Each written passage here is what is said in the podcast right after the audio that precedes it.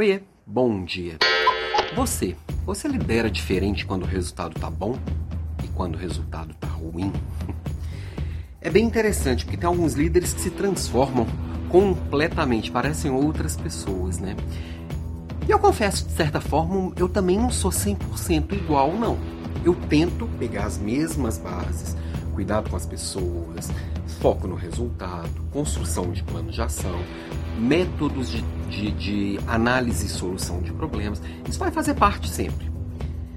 Mas eu sou tão envolvido com o resultado que às vezes eu acho que a forma que eu me apresento é um pouco diferente. Tá? Então, não sei se todo mundo é diferente de alguma forma ou se tem algumas pessoas que são totalmente iguais. Vou falar por mim que eu consigo manter a base, mas o emocional nem sempre fica igual, tá?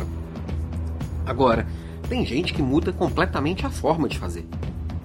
De repente o resultado cai, ele abandona aquele plano inteiro que foi construído junto com a equipe e agora é faca na bota, vai para cima e, e salve-se quem puder. E o sangue escorre pela parede. É, às vezes funciona uma, um choque de ordem assim não é sustentável. Ninguém consegue viver assim, nem o líder consegue viver assim, muito menos a equipe dele, que está ali na alça de mira, vamos dizer assim. Agora, também é aquele que o resultado muda, ele não faz absolutamente nada. Será que também é sustentável? Não sei. Eu acho que o principal é que a clareza a transparência seja sempre o pilar principal, independente do resultado, independente do que está acontecendo externamente, independente da eficiência do plano que foi construído. E assim, o líder fala assim: ah, eu fiz com a equipe, não deu certo, agora é do meu jeito. Vai continuar não dando certo, o mais provável. Agora, de verdade, quando existe um centramento, um cuidado com as pessoas, chama e fala assim: não está dando certo, o que, que nós vamos refazer no nosso plano? Eu acho que a coisa pode funcionar melhor. Às vezes não tem tempo, às vezes o líder ele precisa assumir também a posição e fazer o que precisa ser feito. Não dá, às vezes não dá para esperar também. Como que ele, mas como que eu sei quando que eu tenho que chamar a equipe, quando que eu tenho que atuar? Não tem resposta certa. Não sei te responder.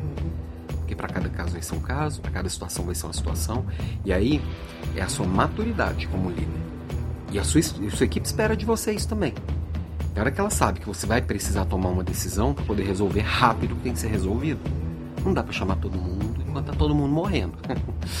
né? Então, minha provocação de hoje é para você fazer uma reflexão de verdade. Lembra a última vez que o resultado não estava bom e a última vez que o resultado estava muito bom? O que, que teve de diferente? O que, que é você e o que, que é o que esperam de você? Que a sua equipe espera de você? Como que foi a relação com a equipe nesses dois duas situações? Como que você construiu dali para frente para sustentar o que estava bom ou para sustentar as respostas que vieram para o que não estava bom?